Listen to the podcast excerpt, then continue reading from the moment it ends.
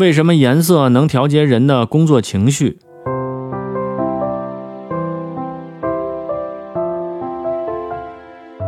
现代企业管理者认为，要保持较高的工作效率，必须使员工在工作过程中保持良好的精神状态。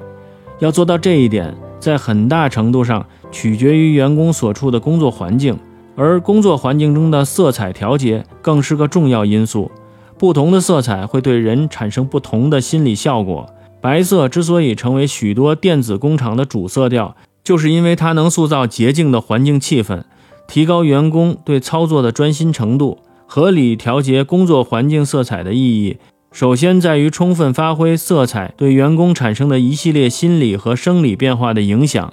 增加员工工作兴趣，缓解疲劳，提高产品产量和质量。其次就是产生某种刺激，引起员工警觉，减少差错，避免事故。总之，怎样更好地利用色彩调节技术？为员工创造出良好的工作环境，从而激发员工的工作热情，是一门很值得研究的学问。